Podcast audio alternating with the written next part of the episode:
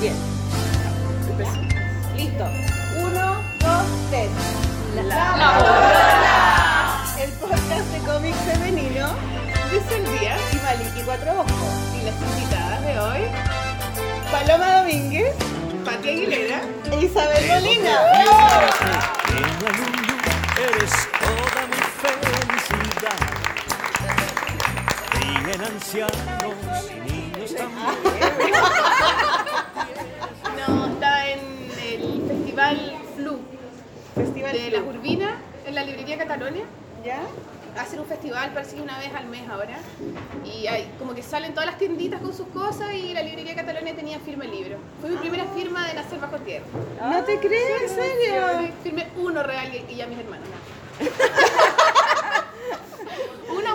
real. La Sol, la Sol va a lanzar su libro el jueves, así que están todos invitados en la eh, librería Catalonia de Santa Isabel para que vayan a las 7. Y lo va a presentar un tipo muy guapo que se llama ¿cómo se llama? Nano, Stern. y yo. Ah, cortaste el pelo, Gaya. Claro, me arreglé para el jueves. Que la vaya a jugar. No, fui a, fui a hacer mi canje de solo para muñecas. Buena. porque solo para muñecas hizo una. Oye, un saludo, yo también fui, pero ya estoy más.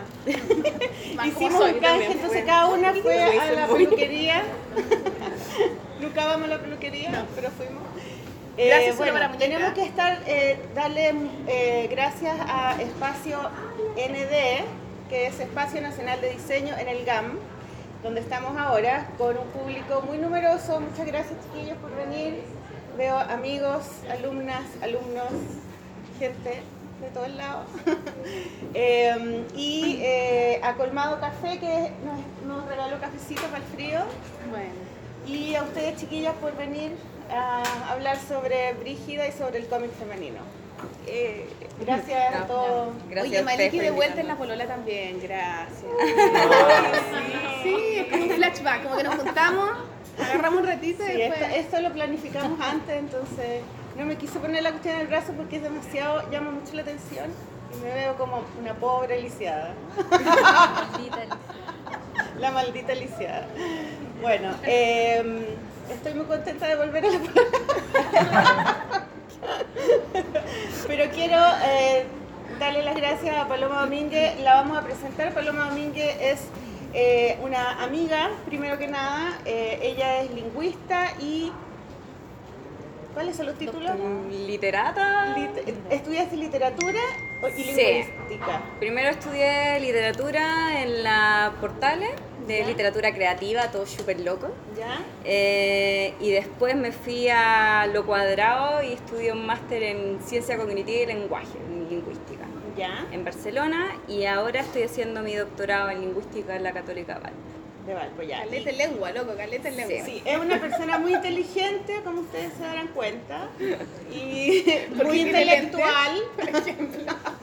muy intelectual, pero lo, la invitamos a la Paloma precisamente porque ella ah, tiene una, eh, un interés por el cómic femenino, pero desde la academia, desde su trabajo como eh, literata y lingüista. Y eso para mí es súper importante porque eh, uno cree como dibujante que, los que a los que les gusta el cómic es a los puros dibujantes.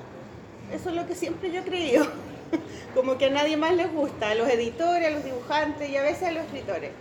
Eh, y, cuando una persona de otra área se empieza a interesar por el cómic y lo ve como algo eh, importante, positivo y le da ficha, a mí se me llena el alma de orgullo y de amor y como que me enamoro de esa gente. Entonces la paloma eh, aparece en mi libro Ídolo que publiqué el año pasado con, con Random, ahí, ahí no, mi editor.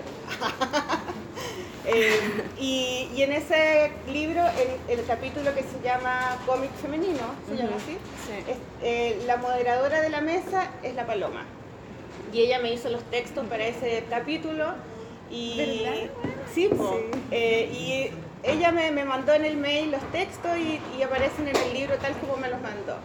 Entonces la invitamos precisamente para que nos, nos cuente cómo es como un poco la historia ¿no? de, eh, de la, de la, del cómic femenino no aquí en Chile solamente, sino también en Estados Unidos, que es donde yo tengo la mayor referencia de cómic femenino. Entonces, cuéntanos qué. bueno, gracias primero por invitarme, chiquillas. Em, bueno, yo estoy haciendo mi tesis de cómics de, autoras autobiográficas, entonces una de las cosas como de los, de los problemas que me pillé en el camino es que no existe como una historia de las mujeres del cómics. O sea, Pero espérate, ¿y por qué te interesó el cómic a ti? Bueno, eh, desde, desde la U más o menos que empecé a, meterme en el cómic, generalmente eran amigos, que no sé, me, me acuerdo que el primer cómic que así como que dije como, oh, qué cosa más extraña fue Johnny el maniático homicida, que es de Johan Vázquez, que se trata de un... No lo conozco. Sí, es un, es un antihéroe que es un, un maniático homicida que mata gente para pintar una pared y no para que no salga un monstruo. Es una cosa bien, bien bizarra y como dije, ¡uy, qué bizarro esto! Como que de lo bizarro empecé, claro, a ver. Y después estuve un tiempo viviendo fuera cuando me fui a estudiar. Eh, y ahí ya las bibliotecas en España, en Francia son increíbles, o sea, la cantidad que hay de cómics. Y, mm, mi primo me mostró, por ejemplo, cómics de mujeres como la Kiriko Nananán, que es como una de las como mujeres que hace manga pero, pero independiente, no es parte como de la industria. Y empecé a ver que había una voz ahí, que habían cosas que, que como que no había visto en estos cómics como formato eh, tan comercial. Entonces ahí empecé como a meterme más o menos como empezar a ver cómics autobiográficos, Guy Delisle, la, la Marjan Satrapi, como toda esta onda del band de cine, una, hay una editorial que se llama La Asociación en Francia, que tiene como toda esta onda como Anter, pero de allá de, Francia, que es David B., que tienen como todo este rollo autobiográfico muy, muy bello. Y, y después acá, cuando llegué acá, con la Maliki, la, la, primera vez que la escuché fue en un seminario que hicimos, el que leer como leer. Ahí, en la Diego Portales. En la Diego Portales, claro. Y ahí la, la Maliki presentó sobre, sobre su obra y sobre toda, todas estas autoras que la han influenciado, la Julie Toussaint, la Lynn Kominsky. Como que empecé a, también a, a ver esto y como que lo mismo, empecé como a ver que se repetían como patrones como visuales, discursivos, eh, que había claramente una, una búsqueda ahí que, que, era como de crear, hacer un espacio que no, que no estaba en este mundo como tan masivo. Y ahí me empecé a interesar. Y era muy diferente, pero perdón. Yo quiero saber eso, ¿en qué año más o menos? ¿Hace cuánto tiempo pasó esto? O sea, yo creo que ha sido un viaje desde eso, desde pregrado hasta hasta ahora, po. O sea, ha sido bien. ¿Hace unos 5 años? No, más. ya, no sé. ya yo tengo 33, así que eh, más o menos del 2004, más o menos. Sí, pero ah, ya como mm, abocarme específicamente al cómic fue ya cuando yo creo que cuando me metí ya al doctorado y dije ya, tengo que casarme con algo, porque sabía que quería como trabajar con imagen y texto, o sea, distintos modos de comunicación. Yo estoy especializándome en, un, en una línea de la lingüística que se llama la multimodalidad. Es Qué lindo, es como hablar inteligente. multimodalidad. Oye, pero ¿a qué se refiere con la multimedialidad? La multimodalidad, que, que también está la multimedialidad, que es otra cosa. claro, pero son, son cosas distintas. La multimodalidad trabaja como los distintos modos de comunicación las distintas formas de representar, todo comunica. Entonces, dentro del paradigma multimodal no existen como los textos monomodales. No es solo escritura, porque tú cuando lees un paper, por ejemplo, que tiene solo letra, también hay una tipografía, hay un diseño, hay un material, hay un medio, entonces todo comunica, todo permite la construcción, el contenido la expresión.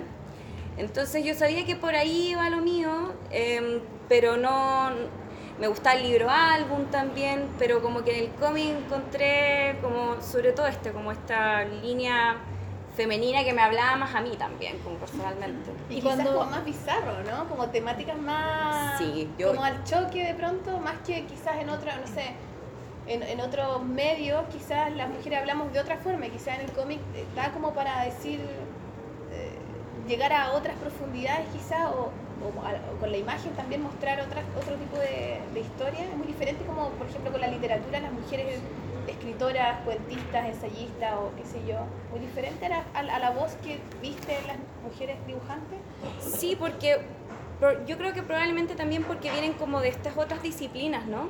Entonces como que no tienen a lo mejor como el rigor de la literatura, de cómo hacer la historia, sino que tienen el rigor de la visualidad. Entonces a partir de ahí empiezan a, crear, a lo mejor en términos como narrativos textuales como más intuitivo, pero en términos de, de, visualidad lo tienen más desarrollado. Entonces se van creando como historias más interesantes para, para mí en ese sentido, como más nuevas, más frescas. ¿Y cómo fue cuando empezaste esta investigación? Eh, ¿Cómo la recibieron en la academia tus profesores, tus compañeros?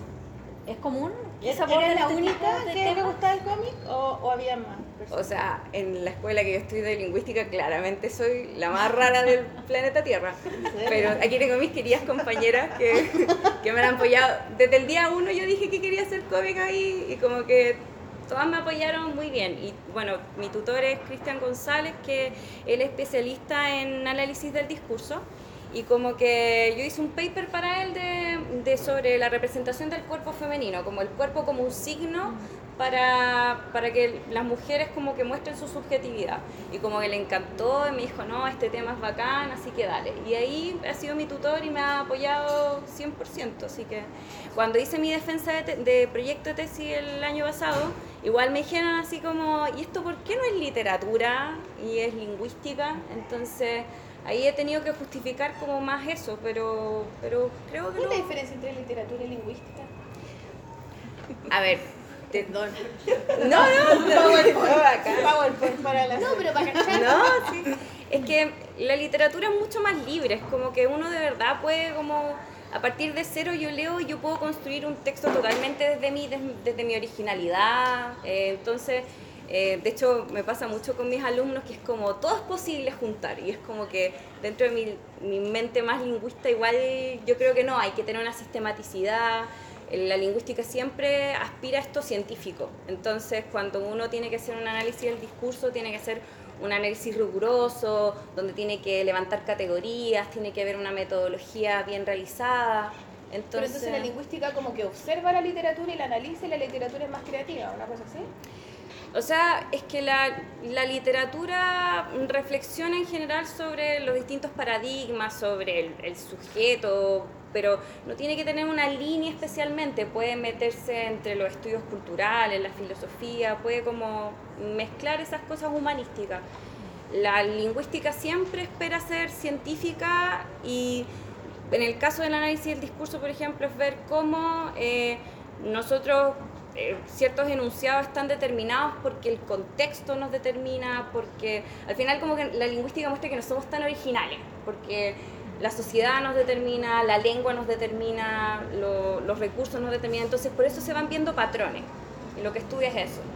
Entonces, por ejemplo, en este, en este estudio que yo tengo que hacer del cómics femenino, que lo que hacer de autoras latinoamericanas, yo a lo mejor lo que puedo encontrar son ciertos patrones que se repiten en estas mujeres como ciertas temáticas que se repiten, ciertos roles, por ejemplo, la maternidad o eh, la sexualidad. Pero la idea es que yo voy a estudiar sistemáticamente eso para ver cómo se van repitiendo esos patrones discursivos. ¿Y voy a hacer como una como un ranking así o como quiere ganar ganar tira la mano que quiere ganar quiere ganar no sé no un concurso no no no pero pero al final vaya a ser como vaya a sacar conclusiones así estos son los temas que las mujeres hablan o es algo que va a quedar abierto o sea la idea es hacer algo descriptivo que solo son los textos los que me van a decir lo que tengo que decir, no lo que yo de alguna manera quiero decir. De ahí va también la, diferencia como la lingüística con la, con la, literatura. La literatura es un yo todo el rato y una construcción del ego por, por medio de los textos que vaya haciendo.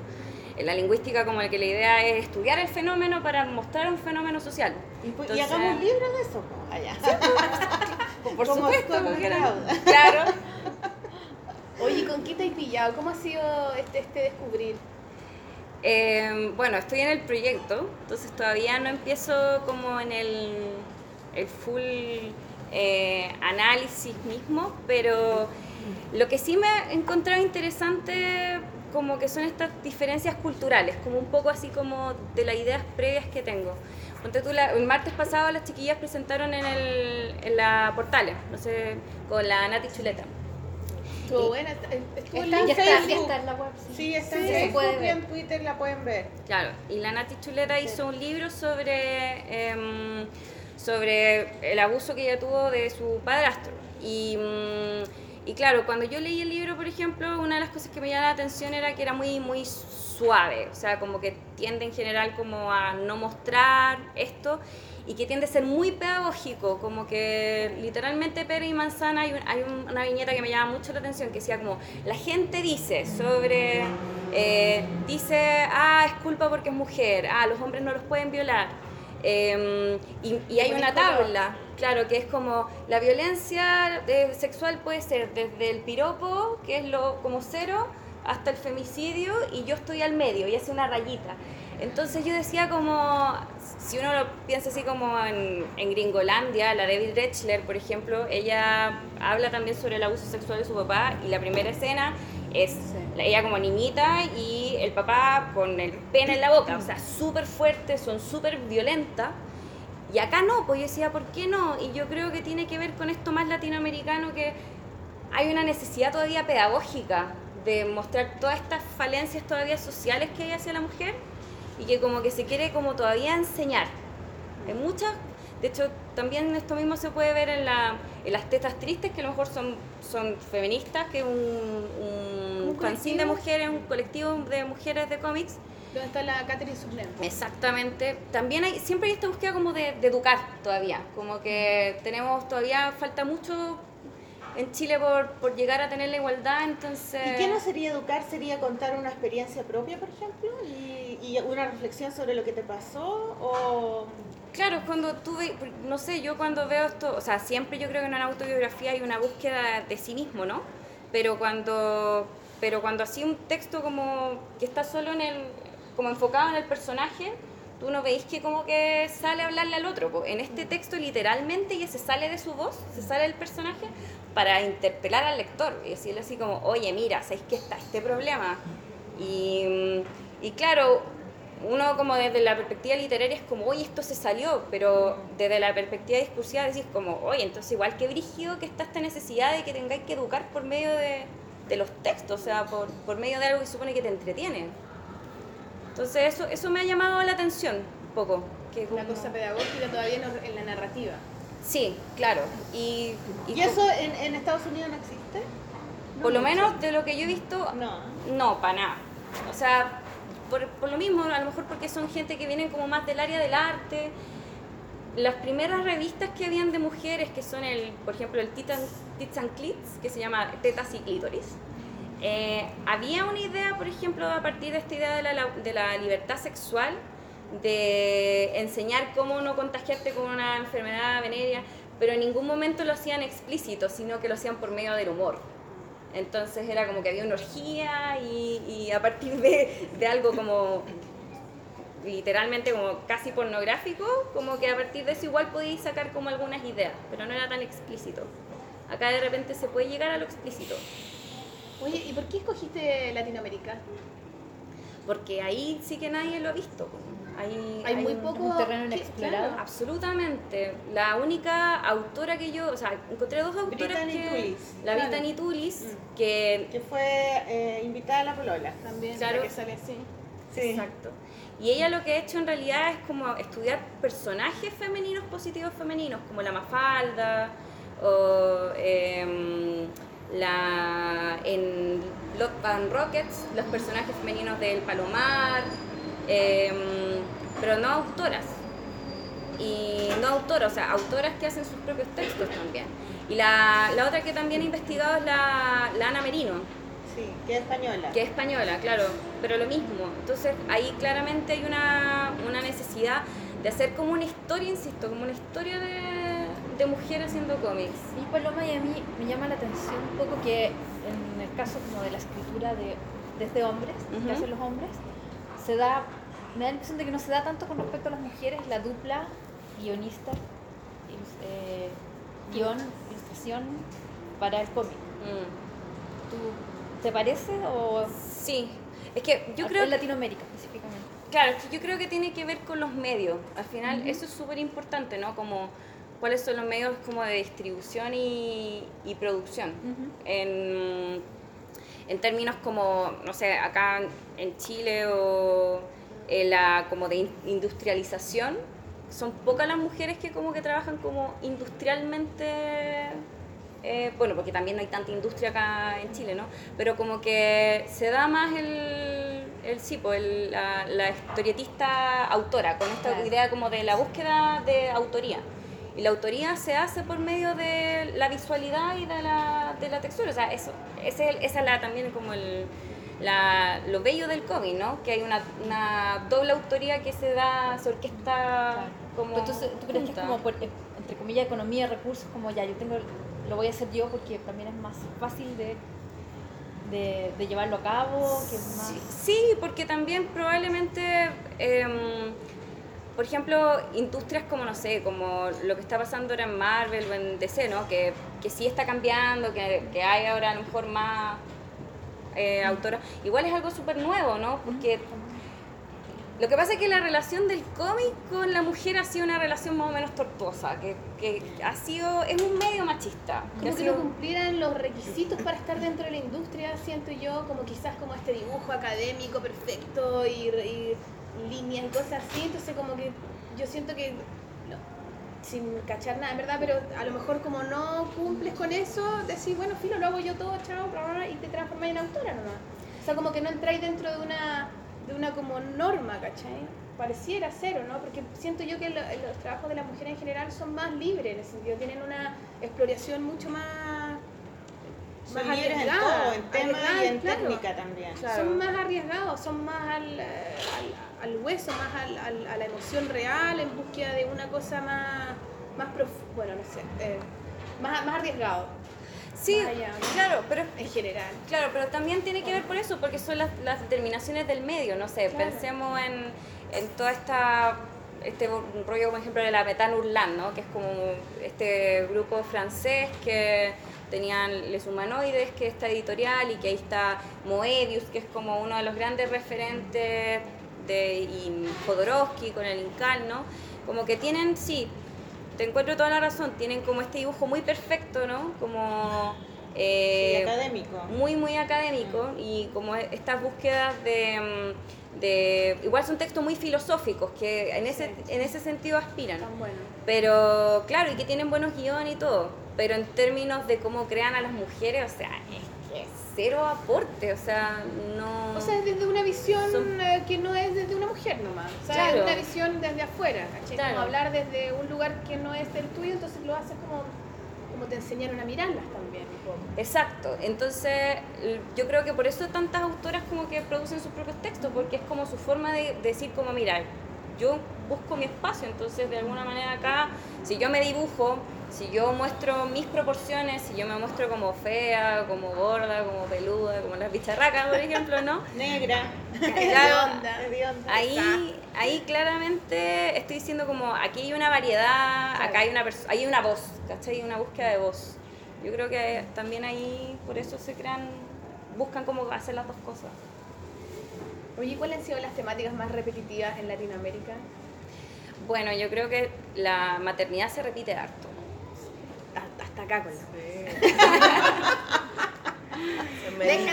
Es que, es que para la mujer latinoamericana, latina, la, familia es como la base de toda la sociedad y, de, ¿Y por qué sentís que tiene una relación? Pero, pero tendrá una relación así como por la por Latinoamérica, por esta mamá más pegada al cabro, sí, más obvio. con la familia. Acá. Sí, la familia es súper importante, entonces el rol de la mujer tiene fundamentalmente está relacionado con la maternidad, con ser madre, con, con criar a los hijos, con tener un marido, con cuidar la familia, ¿cachai? Entonces, como que ese sería... amor.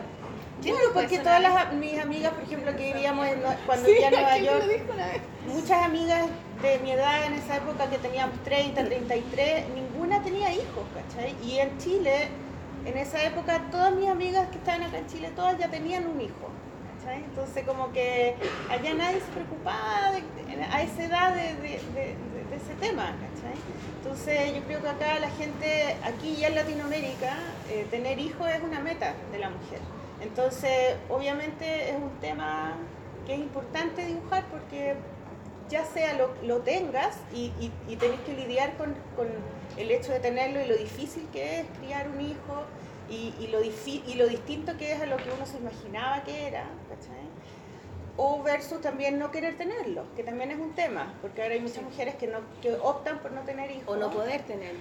O no poder tenerlo, ¿cachai? Entonces es un tema como bastante latinoamericano. sí, pues igual, o sea, si ayer Piñera salió con el tema de la familia, o sea, algo... Es, que es una sociedad que no quiere tener hijos, una sociedad enferma. Es una sociedad enferma, claro. Entonces, claro, igual es algo que aparece. No todos son claro. Sí, claro. Sí, claro, yo creo que en ese sentido esta, esta, esta, esta repetición como de la maternidad es como para desmitificarla. Eh, como sale mucho la autora, como eh, mostrar que, que, es, bueno, que es difícil, que, que, por ejemplo hay uno de, mm, se llama Cami Cantor, que ella, por ejemplo, es súper hippie. Cami, Daniela Cantor. Es argentina. Yo la conozco, Daniela Cantor, sí. Sí, sí, sí. Daniela Cantor. Yo vi su libro, Sí, sí, sí. y claro, y cuenta ella cómo, cómo, cómo hizo su parto, súper hippie, con su pareja, en el campo. Se fueron como al campo, se hicieron como una casa. Claro. Se fue a la mierda toda la weá igual. Exacto, y pues un poco también eso, ¿no? Como... ¿Por qué? ¿Qué le pasó? ¿Qué le pasó? es que no me lo terminé de leer, weón, y no me lo compré de a weón. Ah, pero... pero Sí, perdón, perdón. No, era como yo, lo tengo, yo lo tengo, era como competencia. Yo lo tengo, te lo Es que ella me gusta porque es como media pintora. Bueno, búsquela, Daniela Cantor está en Instagram, sí, creo. Dani Cantor. Y, con K. como que pinta, es como viene, tiene una cosa con el color, viene, es, un cómic muy distinto como gráficamente a lo típico como de cómic. ¿No lo compraste porque no te gustó? O? No, no sé, me huevoné, estaba ahí grabando la polola con los chiquillos, bla, bla, me fui para otro lado y bueno. No, yo te digo porque quedaste con la historia a la mitad. No, pero por eso me quedé peor, ¿cachai? Porque a mí la Delius me contó, porque la Delius era amiga de ella y me contó un poco toda esta cosa hippie, me llamaba a mí mucho la atención porque a mí como que me gusta un poco eso y se le fue a la mierda, entonces me quedé como, como necesito leer esta historia para ver cómo se me da la mierda a mí o no, o o no. Cuidado que está tu marido. Sí, y se parecía caleta al gallo de ¿En serio? Te lo juro, te lo juro. Bueno, perdón, ya. Se me aporta. No, pero igual eso, por ejemplo, cuenta así como, lo difícil que fue el parto, cómo tenían toda esta idea como súper hippie de comunidad y cómo se ven un poco yendo ahí por la alcantarilla, entonces... ¿Tú sabes por qué? No, no voy a contar nada porque siempre voy a hacer spoilers, así que Pero... Eh, eso, como la, la, Clara la Clara Lagos, también argentina, también. La eh, Clara, saludos para la Clara. Sí, va a estar invitada también próximo número de la revista Está haciendo un libro ella, Maternity, ahora. Ella, bueno, tiene, empezó por fanzine. De hecho, yo fui a la Punk, que es una librería allá en Buenos Aires, que ahí eh, conseguí un montón, en lo mejor. Estuvimos grabando la polola en la Punk, de hecho, con la Juana. Buenísimo. Sí, pues sí, es un, es un espacio ahí súper bueno, dueña, bueno, también como ustedes, ¿no? Como también como la, Plop. ¿no? De, que las mismas mujeres que hacen un espacio también le dan espacio a, estas mujeres para, crear, para hacer talleres. Y ahí, claro, pues están estos fanzines que hacía la, Clara Lago de, de Maternity, que ahora parece que lo va, lo va a editar. Ahora lo va a editar Tren en Movimiento. Lo va a juntar y está haciendo material nuevo. Y además de la maternidad, Nada más. ¿Cuáles son, y punto. ¿Cuáles son otros temas? Nada más importa. Em, bueno, el, tema del cuerpo. sí, el, tema del cuerpo es súper, súper eh, eh, habitual. De hecho, por ejemplo, em, eh, hubo uno de estos papers que hice para el doctorado que le hice analizando la sol y la maliki. Entonces, por ejemplo, estaba todo este tema de la maliki, por ejemplo, como ella se, se muestra como desnuda, diciendo así como sobrepeso, rollitos, ¿no? Como eh, todo este, este rollo de, cómo voy a bajar de peso. Pelo hermoso, eh, y, y, claro, y de, de cómo eh, si no bajo de peso no me van a pescar, que, que tiene que ver con... ¿Por qué no me es verdad.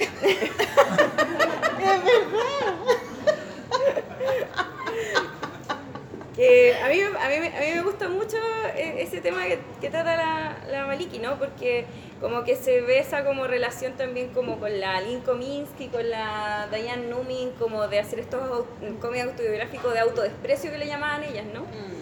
Self-loathing. Eh, de self-loathing, claro. Eh, y y, y, en el caso tuyo leí el de, bueno, el, La hoja naranja, que, que es una novela gráfica de la Sol. es mi más desconocida. Es hermosa, yo la amo. ¿Te gustó de verdad? La amo. Y, y, o sea, ahí hay, pero, o sea, ya la discusión es esta niña de que ella eh, quiere jugar con los niños y quiere jugar con las niñas y como que no quiere estar como en ninguna categoría y entra en este como mundo de Alicia en el País de, las de Alicia en el País de las Maravillas con todos estos arquetipos, con distintas construcciones de mujeres, mujeres bestias, mujeres máscaras. Entonces ahí, claro, el tema de como el cuerpo puede ser un signo cultural tan potente porque cada cuerpo significa una cosa nueva, em, significa que hay una variedad de, de, mujeres que no somos una, no somos esta, esta representación como fantasiosa de... somos la mina de los de los superhéroes. Y que por lo mismo también como catalogarnos como, como simplemente por nuestra apariencia, este tema de la apariencia también, ¿no? Como de las exigencias sociales, de la apariencia. O sea, estar eh, todo el tiempo buscando cumplir y satisfacer esta, este, este, este, esta mujer que no, no es, no es o sea, pueden haber muchas mujeres así, pero es de alguna manera la mirada externa, es como nosotras nos liberamos de esta, de esta norma de, que viene de afuera y como que te contempláis contigo. Y yo creo que una de las, eso del desprecio primero, encuentro que funciona muy bien, porque es como decir, no me importa porque me río yo primero de mí misma, entonces ahora tú ya no te puedes reír de mí, ¿cachai? si uno se ríe primero, le ganáis la talla al otro, pues, ¿cachai? O sea, igual se pueden reír después de ti. pero, no es tan divertido. Pero, pero ¿sabes qué? Yo también creo que, que, deja de importar. Yo también creo que, esa, que, ese, que ese tema también es, es muy característico de Latinoamérica porque también acá eh, es una cultura muy machista, de la que, queremos, la que queremos cambiar, por supuesto, en eso estamos, pero eh, y, la cultura machista eh, espera que la mujer sea linda para el hombre. Claro, claro. no sé en qué, la otra vez me contaban una amiga no sé en qué país en Centroamérica, cuando tú vas a pololear con un hombre, él te tiene que pagar, te, o sea, si te invita a salir, te tiene que pasar plata para que vayas a la peluquería. Para que te pongáis bonita. Claro, y hacerte las uñas, para que vayáis linda, ¿cachai?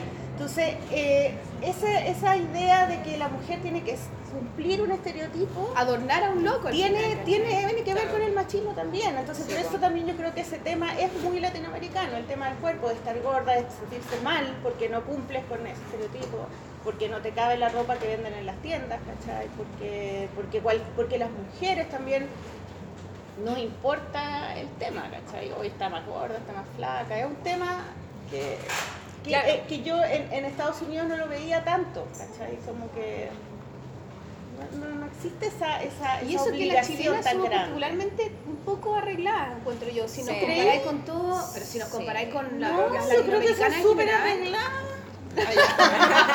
no, en general siempre dicen que las chilenas somos como más, más, más así al lote nomás. Que a mí me encanta, pero como que siempre es como, ay, las chilenas como que no se arreglan nada como muy comparado con, con, las colombianas, con, todo Latinoamérica, pero comparado con Europa, por ejemplo, que van como al gimnasio como por así obligatoriamente o, o, las otras también que andan así como más despechugadas con los bueno también tienen una corporalidad diferente un clima distinto también pero, yo siento que son y aparte del cuerpo el cuerpo, la mentalidad, la, bueno, la autoestima por eso y las presiones sociales, ¿no? Yo creo que todavía acá eh, somos un como socialmente un país que todavía a la familia importa mucho, el que dirá el papá, el que dirá la mamá, el, el qué dirán. El que dirán es un tema como súper importante en términos de cómo tenéis que cómo tenéis que crear tu vida, pues cómo, cómo que se supone que es lo que se espera de ti y lo que realmente soy, como este tema de las expectativas. Al final se ve como, yo creo que algo bien como intuitivo en ese sentido, ¿no? Que tiene que ver como con las presiones que significa ser ser mujer, pues está, siempre está esta búsqueda como ser la mujer perfecta, ¿no? Mm. ¿Y tendrá que ver también el tema de la religión? como la idea de la, de la, de la virgen, de la madre, de la mujer perfecta, que es buena, que es compasiva, que... ¿Cachai? Sí, bueno, lo que, lo que, decía el Octavio Paz, que también era súper machista, ¿no? Pero que en Latinoamérica habían como dos imágenes, la Malinche y la, y la Virgen de Guadalupe, y la Malinche era como la, la, la puta que vendió a, a los españoles el, como el la, la, cultura, ¿no? Y la Virgen de Guadalupe, que es esta persona perfecta, que no la toca nadie, que, que es intocable. Sí, yo creo que... Eh, eh, Ahí esas eran las únicas dos mujeres. Esas eran como los... A los extremos. Claro, los, los arquetipos, ¿no? Porque siempre, o sea, en el caso del cómic siempre se habla que hay como dos arquetipos. Hubert decía eso. Está la, la mujer objeto, ¿no? Que es como pasiva, bonita y está la mujer castradora, que es como la, la típica mala, la fe fatal. Eso es muy desde los hombres, como la mujer que me hace caso y la buena que me da miedo. es como la bitch. O la que me huevea. Es la brígida y la claro. ¿no? Claro. no, no, es la que, es la que se adapta, digamos, por no decir que huevona, se adapta, o bueno, le parecerá bacana a lo mejor, también no lo sé. Y la otra loca que hincha, ¿cachai? Que se escapa, que no la podéis controlar, que no la podía entender, que grita, que no sabéis qué le pasa. La loca. la loca, la bruja, la... Claro, y, eso es bien general. De hecho, por ejemplo, me acuerdo que leí un, este texto que hablaba de estudio, que decía que la mujer, por ejemplo, siempre se destacaba por su violencia verbal. Que siempre era la que, la que hincha, la que molesta, la que es como, ¿por qué me hiciste esto? ¿Ya? Claro, estaba esa que era como la esposa generalmente, la esposa fea, gorda, peluda generalmente. La tremebunda. La tremebunda, exactamente. Y está la otra que es la, la, que habla poquito, la que es bonita, la que es simpática, la yayita. Son como, en realidad en Condorito se puede ver perfectamente esos dos estereotipos súper bien marcados, ¿no? Y, y, claro, a lo mejor mezclado con nuestra propia cultura aquí eh, de, de busca de vírgenes y, y malinches que en realidad no entramos en eso, pues porque no es como no somos putas o somos vírgenes. Claro, porque esa es una visión masculina, pues. por eso el cómic femenino lo que hace es romper eso, este, o sea, como decir, no hay dos estereotipos, hay, no sé, millones. de tipos de mujeres y podemos ser un poquito de cada una, o sea, cada una puede tener un poquito de malinche y de, la Bueno, justamente esta es la conversación para llegar finalmente a esta multiplicidad de voces que hay en la revista también, en Brígida lo que también tratamos de mostrar, porque es bien amplio el espectro, no sé, no sé qué te parece a ti, a mí me da la impresión de que, que desde la Paloma, Valdivia, la hay... A la Catherine claro. Sí, absolutamente. A mí, a mí lo que me gusta, por ejemplo, la Brigia, a diferencia, por ejemplo, de, la, de los otros fanzines que se han hecho anteriormente eh, femenino acá en Chile, o sea, de hecho por mujeres, perdón, eh, hay dos fanzines que se han hecho de, mujeres, que es el, la, la, Tribuna Femenina, que lo hizo la, la Melina Rapimán, y después está... El... Saluda a Melina que está en Roma ahora, weón. Sí, sí. ¿Verdad? Sí. Qué pituca. ¿Y qué está haciendo allá? Cómics, pues weón, sin cómics te lleva a Roma. Gracias, Tribuna Femenina. No, no sé. Yo creo que está haciendo su joya. Sí, de diseño. Se fue por el, por el lado correcto. Claro. Y están también, eh, bueno, y las tetas tristes, que son totalmente un grupo político, feminista. Eh, generalmente ellas tenían como números de temáticas, ¿no? En cambio, acá como que hay una idea como más libre, de como de, de buscar estas voces, pero que cada una como que tenga su propia voz, como no eh, entonces, en ese sentido, me gusta como lo variopinto que es la, la revista, de no tratar de como también eh, catalogar a lo mejor en una reflexión específica, sino que ir como en esa búsqueda como personal de ya hay distintas, estas son autoras. Y a partir de esta autora, entonces, cómo cada una puede aportar a partir de lo suyo. Eso lo encuentro como muy distinto, que me gusta. Y volviendo un poquito antes las otras dos eh, revistas que anteceden, digamos, ¿Por qué crees tú que quizás no la tribuna femenina, por ejemplo, qué habrá pasado? ¿Por qué no, no agarró más, consiguió más, eh, con más números? Yo creo que la tribuna como que no, ya no se la bueno, de los alcances, el impacto que tienen estas revistas. O sea, ¿Hay futuro con Brigia? Yo creo que fue... ¿Cuántos números tuvo la tribuna femenina? tuvo... ¿Cuántos tuvo? No sé. Eh, ¿Cuál tuvo? Sí, como seis... A ver, estuvo del 2009 hasta el 2014. Ya, intermitentemente, ¿verdad? No sí, sé, claro, no sé cada cuánto sacaban un número. Sí, eh, trataban de hacerlo bianual, pero es que en realidad, o sea, trataban de hacerlo colectivo, pero era la Melina lo que lo llevaba y yo creo que lo que tienen que aprovechar ustedes, que de verdad les deseo la mayor de la suerte y que sigan muchos años, es como aprovechar el colectivo. Es súper importante el colectivo para poder... Que es lo difícil, porque en verdad es difícil. Cada una se reparte las labores como podemos y todo, y cachamos lo que cachamos y es complicado. En ese caso yo me acuerdo que en las reuniones con la Melina, la Melina era la que un poco, lo que yo recuerdo, que nos conocimos con la Margarita, ¿te acordás que nos conocimos ahí? Y gracias a la tribuna nos conocimos con la Margarita, con la Nictálope. ¿Quién más te acordás quién estaba ahí? La Constanza Figueroa. La Constanza Figueroa. Ah, no, la Alejandra Zucker. ¿Cuál es la, Constanza Figueroa? Ah, la Connie, la Connie hipermana, la Connie ya, Matt Connie, Matt Connie. Matt Connie. Que era de mi también, más chica. ¿Y quién más estaba? La Daniela Gallardo la Daniela Gallardo, que hacía uno, ella hacía cómic con, con otro, con una, un guionista, sí. Que hacía como una Sí, sí, como, y como gatita y cosas así.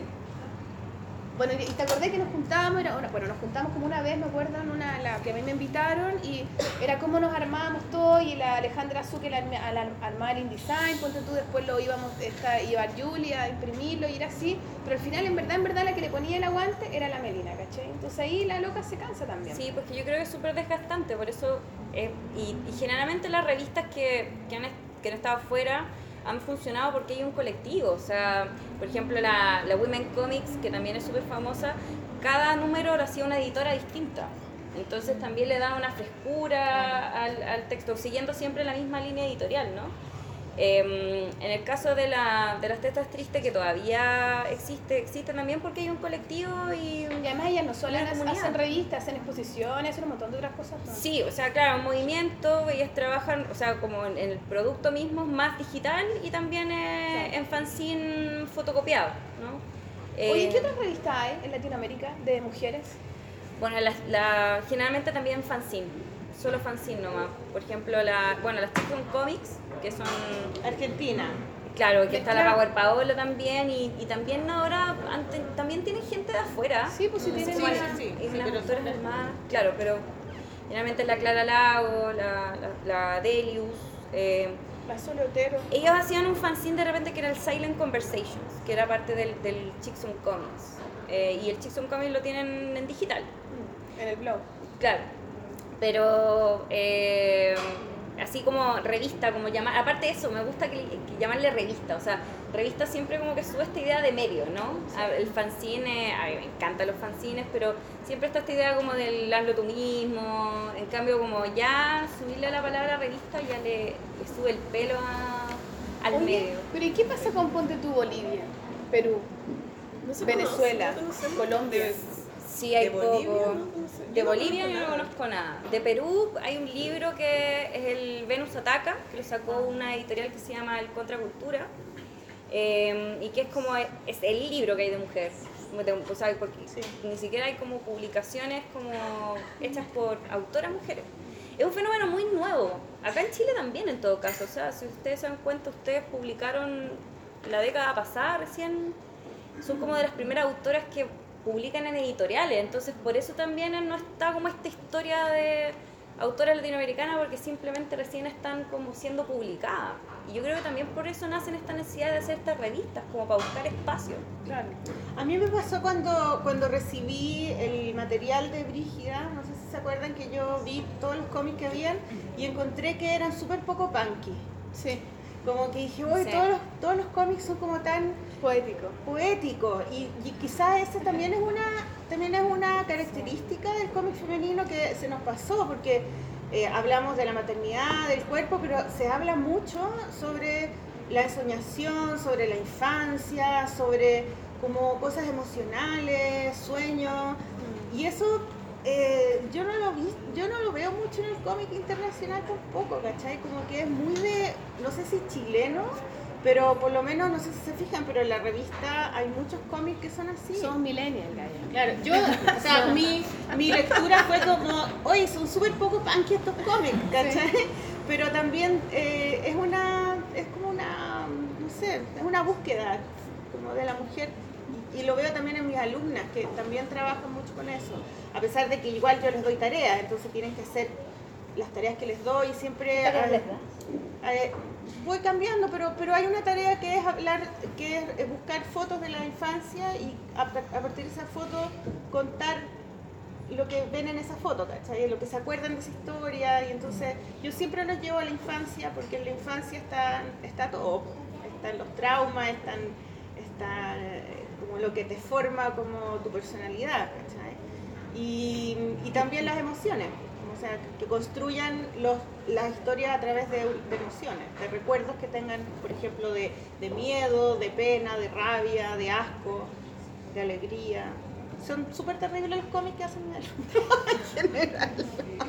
Pero quizás no? porque también siempre no, como que nos manejamos en las emociones generalmente, como que es algo como que pareciera que es terreno femenino, que creo que es lo que lo que a los hombres les hace mucha falta a veces, que es poder entrar en esos mundos sin vergüenza, sin eh, complicarse, ¿cachai? Y las mujeres pareciera que no, pareciera que no, que tenemos una, como una cercanía con ese mundo, porque como que nos han quitado todo lo demás, entonces como que podemos entrar más fácilmente. Como material que está más a mano. Claro, está más a mano quizás, quizás puede ser, no sé. Como el género que tú en el que tú estás trabajando, que es la ciencia ficción pachamámica, le digo yo. No, Liki me está haciendo bullying desde ya con el libro, bueno. No, pero es que, es que la ciencia ficción como que se la apropió el, el cómic masculino, como este conquista de otros mundos, con, con mucho militar y con guerras, ¿cachai? apocalipsis. apocalipsis, ¿cachai? Como salvar el mundo y los, y los extraterrestres y como algo como sin humor, ¿cachai? Y hay una ciencia ficción que, que yo la veo más femenina y que es una ciencia ficción como, como de inventar mundos, que tiene más que ver con hora de aventuras, ¿cachai? Como, como más con la infancia, con mundo, con cosas más mágicas. Y, y, que tiene que ver con las emociones, con los sentimientos y no tiene que ver con la guerra, ¿cachai? O con conquistar planetas o matar gente. Es un viaje más interno que externo. Claro, es y una conquista más hacia el individuo. Claro, como, como la Isabel Greenberg, por ejemplo, que es una eh, escritora, una autora inglesa.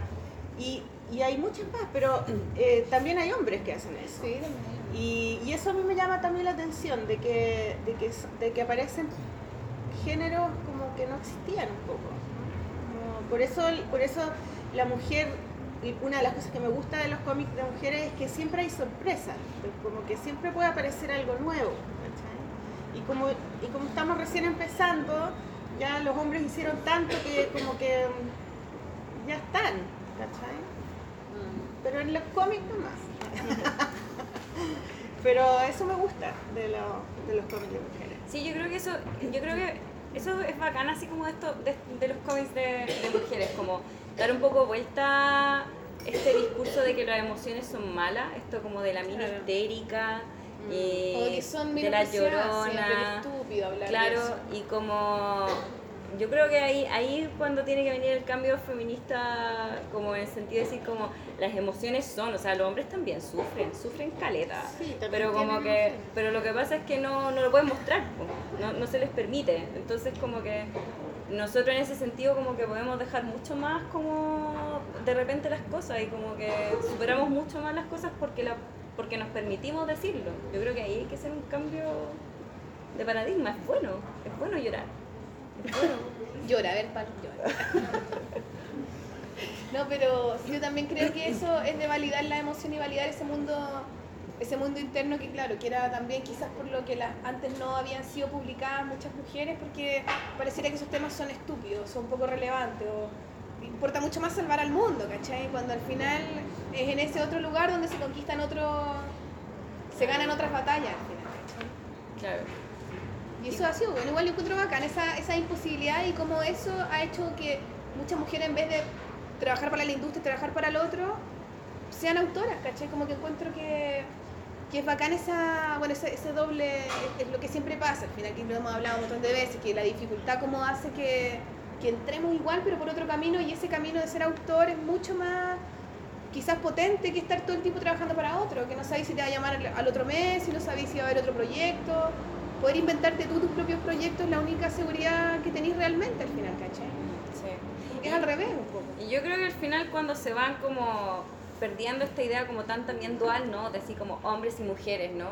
Como que, y que se va entendiendo que como que hay un fluido, en realidad como de identidad, el fluido de género cuando los hombres se contactan también con esto femenino, yo siempre cito que me gusta mucho este libro Blankets de eh, Greg Thompson, que yo de verdad creo que es un, libro que eh, tiene un contacto muy, muy grande con su propio sentimiento. Y eso es lo que hace que el libro sea, yo lo encuentro muy femenino ese libro, no sé, eh, habla, ¿cierto? Sí, pues, es la emoción, no sé lo que tú Claro, es, fluido. él, muestra como su pena, su amor, su adoración, eh, su desilusión eh, y esa como eso permitirse eso como que, te, ayuda como a decir como oh este hombre es un hombre sensible que siente que tiene pena y, y como a mí por lo menos me llega también como a mi lado femenino, ¿no?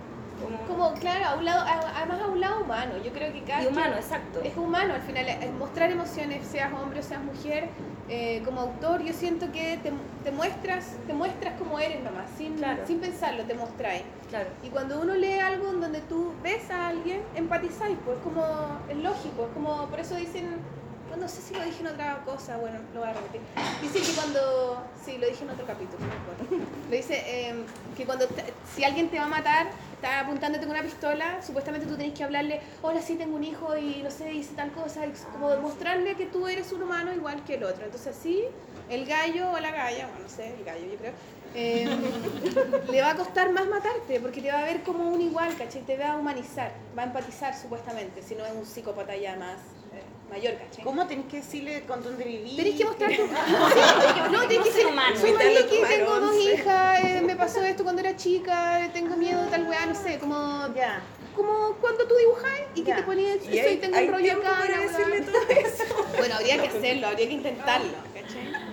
Perdón, no sé, cualquier weá, pero se supone que en el fondo si tú te muestras, el otro te va a ver, ¿cachai? Y eso yo creo que pasa cuando uno ve un libro, cuando a, a mí me pasa, yo leo un libro y cuando no veo a nadie, así como no veo una historia como real o como que me parezca, no sé si honesta o no, o no veis, cuando a veces el cómic de, de, industria es tan de industria claro. que es una historia como cualquier otra que la podría haber hecho. Claro, no veis nada, es como que, ah, veis cosas lindas a lo mejor, eh, técnicamente, pero no, me pasa a mí que no ves a alguien, ¿cachai? Y eso lo, yo siento que el autor tiene esa gran...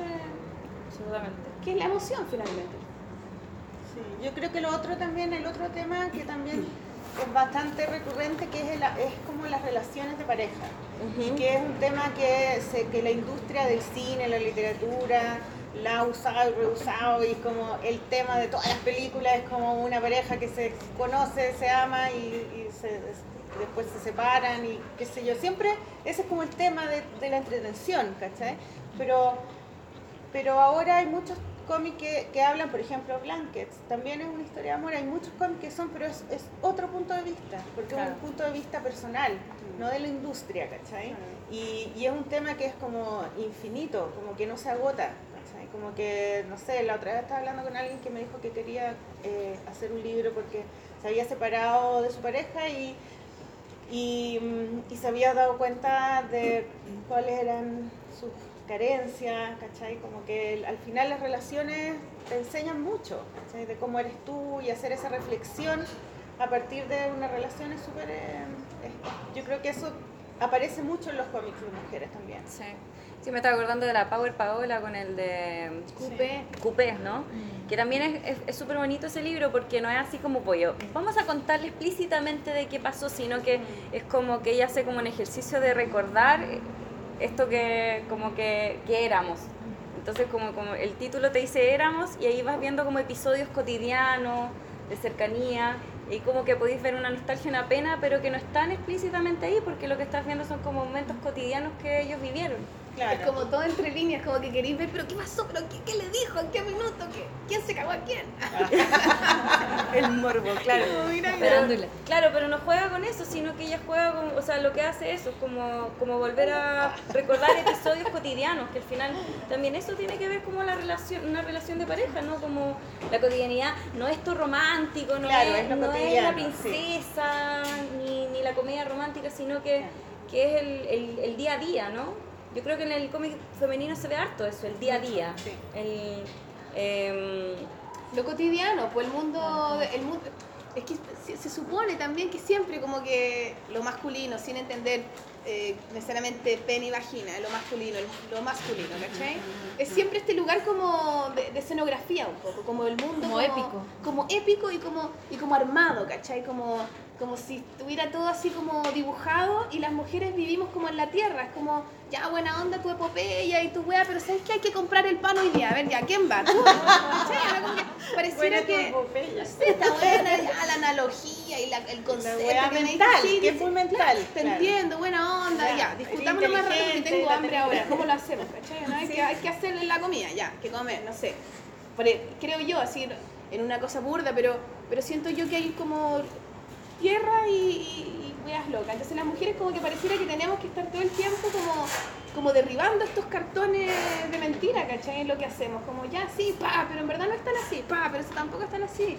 Y como estar como mostrando algo más más simple nomás, como, ¿sabes qué? En verdad el mundo es mucho más sencillo de lo que pareciera, ¿cachai? Como que las cosas no son tan aparatosas tampoco. Y en términos técnicos también. Claro, déjate de pensar, haz más weas, no sé, ¿cachai? En términos técnicos también. Sí, de usar, por ejemplo, la pismina en un cómic o la palo. ¿Cachai? Y no eh, solo eso, y coloristas. Pues. Hay muchos autores que dibujan, pero otros se los colorean. Y también pasa eso que tú decís, que no veías al autor por lo mismo, porque hay más más manos metidas en, ese trabajo. Bueno, lo que pasa con Marvel y Comics, que eh, leí algo que me pareció súper interesante, era que, bueno, como que todos los que les gusta Marvel Comics como que saben como, ah, no es este dibujante, no sé qué, ¿no? Pero en realidad como que si uno lo ve en términos generales, todos se parecen, porque hay una idea de que no existe el autor, pues el autor es, es Marvel, es la industria, no es el sujeto en sí.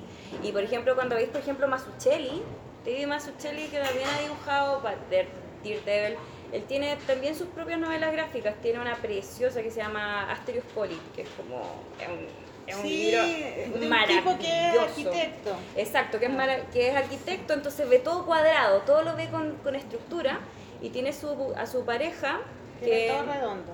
Que ve todo redondo y todas todas las personas tienen eh, tipografías distintas como hablan, entonces como que hay una una forma sinestésica, ¿no? De ver cómo esta forma de la letra en realidad es una voz distinta.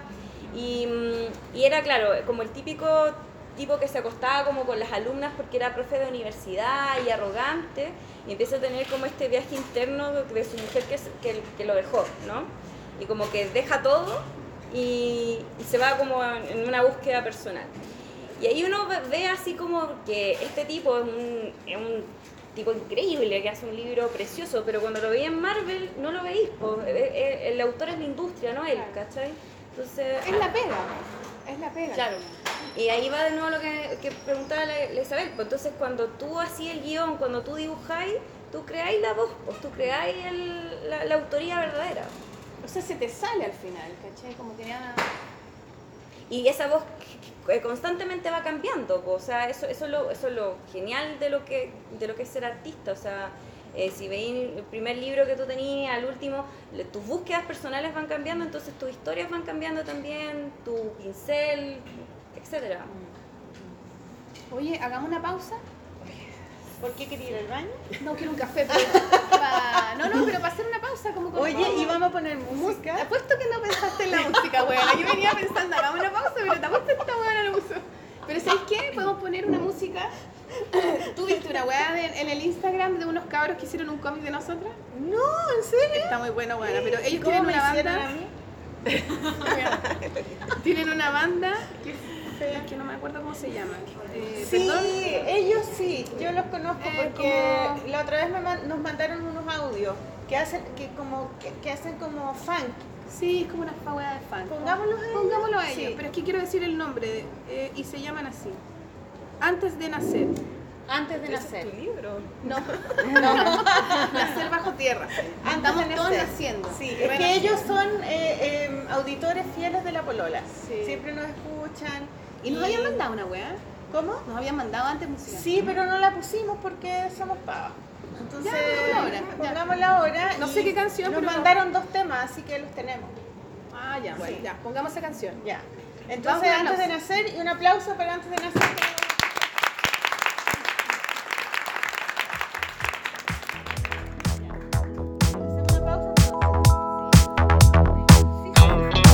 so high.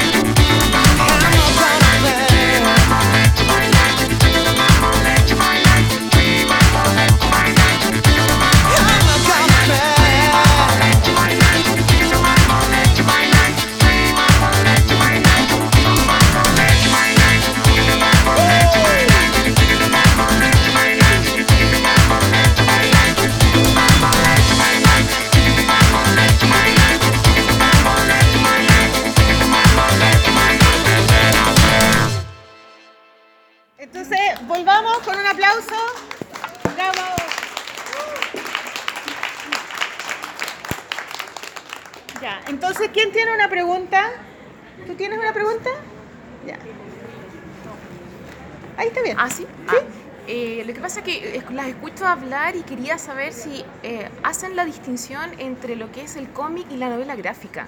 O lo toman todo como, como una sola, como un solo género, como una sola línea. Porque, por ejemplo, yo tenía entendido que Virus Tropical, por ejemplo, de Power Pola es novela gráfica, como que así lo vende ella. Entonces no sé si lo tiran como todo junto o entienden todo como cómic, no sé. Ya. Eh, Eh, ¿Puedo repetir la pregunta? La pregunta es que, ¿cuál es la distinción que hacemos nosotras entre cómic y novela gráfica? Ah, ya. ¿Y cuál es la diferencia, digamos? Ya. Cómic es el arte en general, el arte, este tipo de arte gráfico. Entonces, eh, eh, de hecho se le puede llamar cómic, manga, historieta, van de cine. En realidad estas son distintas categorías que lo que muestran son diferencias culturales, eh, visuales de cómo se hace este mismo arte, pero sigue siendo el mismo arte en sí. Entonces, em, y, esta manifestación es como decir como cómic, historieta, manga, eh, cuadriños, todo lo mismo es como decir como películas. Las películas también es un tipo de arte, ¿no? Y dentro de ese arte hay muchos géneros, em, que son estas distintas formas de, cómo se puede manifestar. Entonces, por ejemplo, la tira cómica es un género del, del, cómic, eh, que sale en el periódico, entonces está determinado por este medio cómo se hace. Y la novela gráfica es un género que está sumamente discutido, que hay mucha gente que no le gusta, porque como que dicen, no, pero eso viene de la literatura, y esto es cómic, y el cómic se tiene que independizar, otros que no. Y la industria mm, editorial en general también ha tomado mucho este tema, este, ha acuñado esto como para vender. Por ejemplo, no sé, que eh, textos que han sido mm, publicados como por separado, después los juntan y dicen esto es una novela gráfica. Pero a lo mejor no fue pensado como novela gráfica en sí, como unión. Pero ya ahora, más o menos, desde la década pasada, ya más o menos como que hay gente que hace cómics pensando en que voy a hacer una novela gráfica, que es como un texto que es de larga duración, que eh, generalmente va... Por eso parecido a la novela en ese sentido, que va a ficcionar más. Por ejemplo, el, texto que hizo el, ídolo de la, de la Maliki es una, una novela gráfica, ahí está. Eh, em, claro, tiene harto que ver con, el, con, el, con, la, con la cantidad de páginas que, que tenga. Entonces, eh, hay, una, hay un formato, perdón, hay un formato eh, gringo del cómic que es como una revista, ¿cachai? Que es como una revistita y que muchos autores sacan una historia durante varios años En, estos, en estos fascículos y después hacen el cómic de, varios, de varios de estos y hacen la novela gráfica, Pero ese formato acá no, no, existe, no existe en Chile, no lo hacen, ¿no? Entonces novela gráfica yo creo que es, el, que es como el nombre que le dan las editoriales para publicar un cómic, y, empezó por eh, Will Eisner, que es un, un, autor de, que empezó en el cómic de superhéroes y empezó a hacer cómics que eran no para niños y jóvenes solamente, sino para todo público. Y él le puso novela gráfica a su libro. Y eh, en un intento como para, para sacar al cómic del público juvenil y de humor, ¿cachai? Como de niños. Entonces este era un cómic, pero era más serio, era para todo espectador, ¿cachai? Todos lo podían leer y, después viene Mouse, por ejemplo, que también es un cómic que habla sobre, la, sobre el holocausto, pero con personajes que son animales, entonces tiene esta cosa como, como infantil también, pero un tema súper pesado. Y, entonces quedó el nombre novela gráfica como, como el, como el cómic largo, más serio, con un poco más de profundidad, ¿cachai? No solamente humor. Y, un poco es eso lo que yo entiendo por novela gráfica, que es un libro más gordo y para adulto. Pero también hay novelas gráficas para niños, así que no, no es precisamente eso, claro. No, y de hecho, como que yo creo que lo interesante cuando ya los, artistas empiezan a pensar en hacer una novela gráfica, que hay una, una disposición distinta de cómo vaya a construir el texto, porque, por ejemplo, hay un, libro muy bonito que, mm, ay, no me acuerdo ahora el nombre, de la Nacha Bolden esta argentina que hizo una, una autobiografía este año, Borderline. Después voy a decir el, el, nombre. Pero, o sea, ella lo que hace es un texto eh, que habla, ella se va a Alemania y habla de, de su familia, como un tío de ella eh, lo, asesinaron en la dictadura. Em, y al mismo tiempo ella ve como su posición de, inmigrante en, Alemania y todo lo que está pasando un poco con, con estas como eh, políticas de derecha que están habiendo en contra de los inmigrantes y como su búsqueda de su familia, que también de Europa se fueron para Argentina y que eh, su abuelo había estado allá y era en este tiempo que en Argentina estaba esta ley que podían matar a todos los indígenas que vivían ahí te podías apropiar estas tierras. Entonces, estos tres hitos como de memoria, ella como que los va uniendo y los va entrelazando y ahí va como la construcción que, que va siendo como a larga duración, pero puede desarrollar totalmente esos temas. Cosa que no lo podía hacer con una tira cómica, porque una tira cómica tenéis que hacer un cierre y fin, ¿no? O una estructura narrativa más corta. Claro, o lo que hablábamos eh, con, la, con la Isabel ahora, el tema del webcómic, que ahora está tan de moda y que como que lo pasan después al libro, y es como, ah, ya, porque es libro ahora, pero de repente hay muchos webcomics que no funcionan bien en formato libro porque fueron pensados para la, para la web, para que tú lo compartieras como meme. Entonces, eh, el formato te ayuda también a pensar cómo, cómo vaya a construir el texto. Es lo que decís tú, pues todo comunica. Hay que tener súper claro que todo comunica y qué es lo que quiere decir uno. ¿Alguien más tiene una pregunta? Sí, lo que pasa es que, bueno, yo estudié diseño industrial acá en la FAU y yo le he hecho fichas mucho a una prima que tengo que tiene 14 años que dibuja. Onda, de hecho, como que la reta mucho porque dice que pasa todo el día dibujando, que debería estudiar matemática. Yo digo así como, no, déjenla. Y en verdad me gustaría como inculcarle o regalarle libros y cosas así eh, de autoras de cómics chilenos. Porque de hecho ahora ella estaba viviendo en este instante en el extranjero, entonces pronto mi mamá la va a ir a ver y me encantaría así como mandarle cómics para que vea que igual si es que en verdad le motiva y le gusta, eh, que siga así. Entonces, aprovechando acá que hay muchas que saben tanto, que son tan bacanes, no sé si hay alguna recomendación, ¿cachai? Porque como tiene 14 años, igual hay algunos cómics que no sé si es como está en la edad de que los vea o no. Como los míos, por ejemplo. Claro, ¿cachai? Me encanta, pero...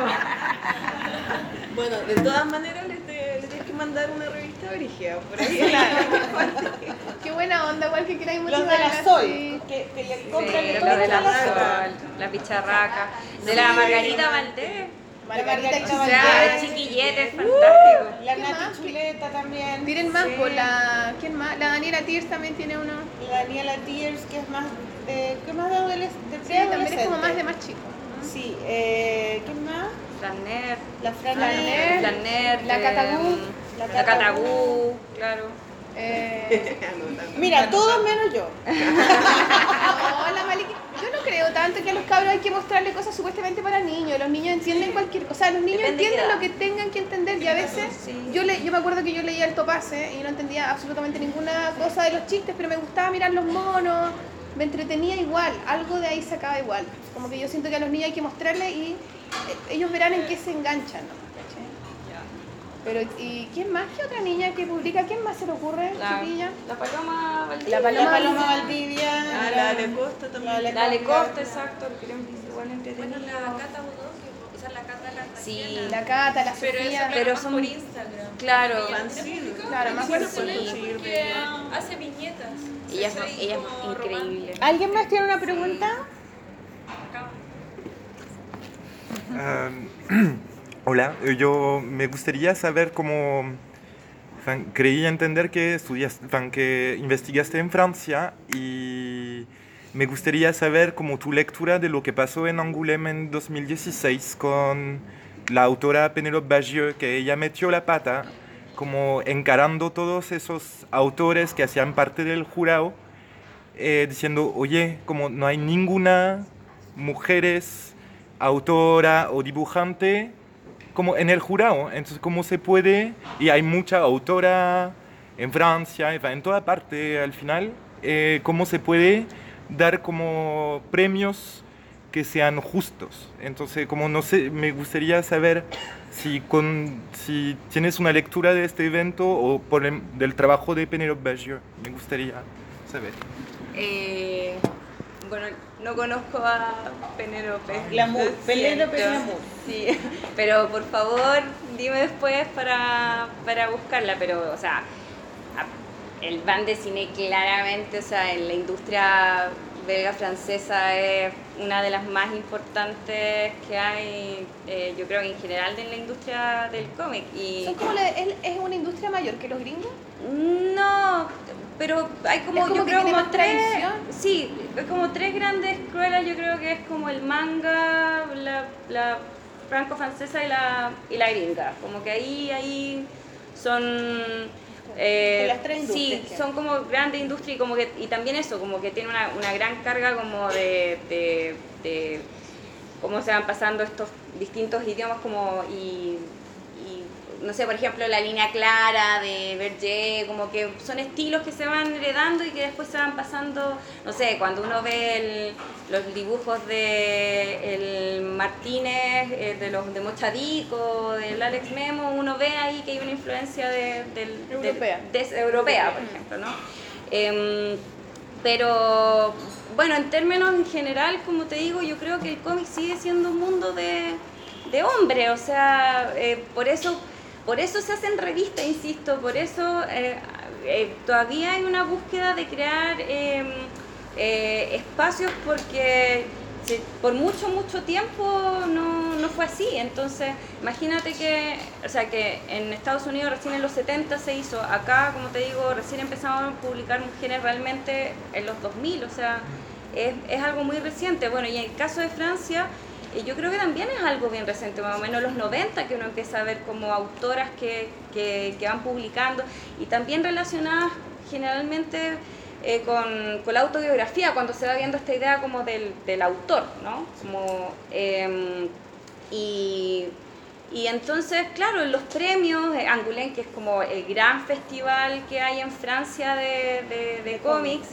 em, cuando lo dan son los hombres efectivamente, o sea, ¿cómo va a haber una objetividad si de alguna manera cuando las distintas lecturas que uno va teniendo a partir de los distintos géneros también que uno va desarrollando te va dando distintas perspectivas y cuando hay un concurso lamentablemente los concursos son súper subjetivos, o sea, ¿cómo, cómo tú le puedes dar a un autor como los parámetros de cómo puede evaluar una- la creatividad o al final igual son los gustos como propios, entonces eh, sí, creo que es súper necesario que hay una, una, una división, un, un mitad y mitad y, y seguir creando estos espacios, que eso es lo que falta todavía. un montón.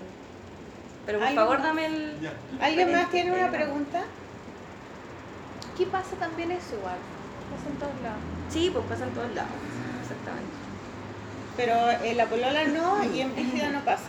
No, claro, No pero es cuático que tenéis que eh, hacer un espacio exclusivamente de mujeres para que eso no pase. Mm. ¿Cachai? ¿no? Que es, es, es heavy porque si no, no, no, no habría nada. Entonces, que lata tener que estar, bueno, no, buena onda, lo pasamos bien haciendo, etcétera, pero que tenga que ser el otro extremo para que exista la posibilidad de, ¿cachai? ¿Nadie más quiere preguntar algo? Hola, Katy. ¿Quién más? ¿Quién más? Aprovechen que nos van a echar. ¿Qué más? ¿Y tú querías agregar algo más? No, eh, De tu, toda tu investigación, Gaya, no, unas luces. sí. ¿Hay futuro o no hay futuro? ¿Cómo veis tú ya? hay futuro, hay futuro. O sea, eh, no, que, que sigan nomás, yo quiero que siga esto de la, de la brígida, quiero que ojalá que esto quieren hacer muchos números que, que sigan creando comunidad.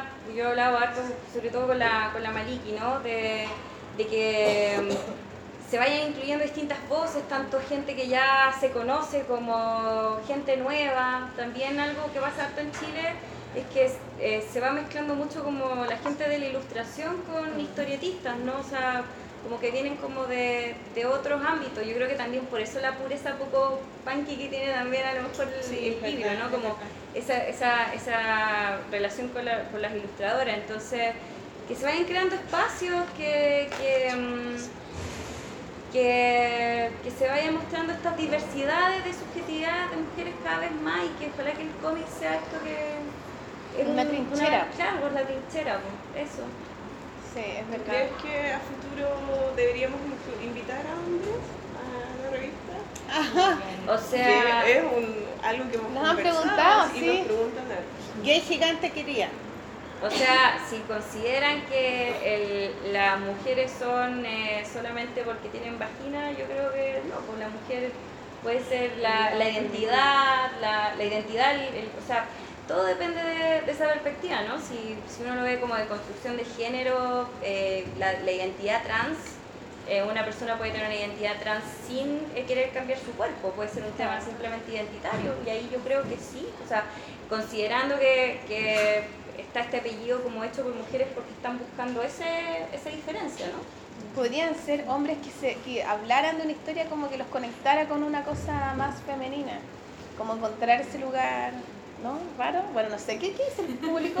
La reina que nos dijo, por favor, no, no inviten a los hombres, no, no, manténganse así sin mujeres, o sea, con solo mujeres, te lo juro. Yo creo que eso, o sea... ¿Mm? especiales? Quizás también podría ser un especial. No, porque los hombres no son especiales. son nomás. De repente ese tipo de hombres especiales, no tan no tan... ¿Cuál? ¿Cuál? Ah, gay gigante, claro. No, si tenemos amigos. Si tenemos amigos. Sí, sí. Podríamos, podríamos pensarlo para el otro año. Un año limpio, puro, pura vagina. Claro. Después a lo mejor. Después un poquito de pelo. Picoteando. bueno, vamos a tener que irnos y vamos a darle las gracias a Espacio e ND en el GAM y a Café Colmado y ya Gracias, gracias Cada exquisito y gracias sobre todo a ustedes, todos y cada uno por venir. Y eh, está la revista que la pueden comprar acá, la revista Brígida. Y está en la eh, Galería también. También en la Plop Galería y en Catalonia está la revista, también la pueden comprar.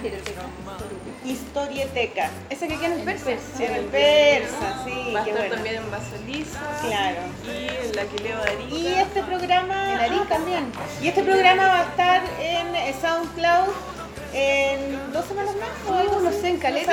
No sabemos, pero lo vamos a, a, poner en las redes para que se escuchen ustedes con sus aplausos. Sí. Y nos vamos a ir con otro tema de. ¿Nos vamos con otro tema de ellos también? De, sí, pues, ¿Alguien es músico acá que quiere poner su música? Música buena onda. Sí, que no sea. Al músico ese ya lo hemos puesto varias veces. No, tú no. Nadie tiene un grupo de música buena onda, ¿no? Aquí, ¿no? No, ya. Bueno, ya pongamos los chiquillos de nuevo, buena onda. Ya. Nos vemos, chao. Nos vemos, gracias. gracias.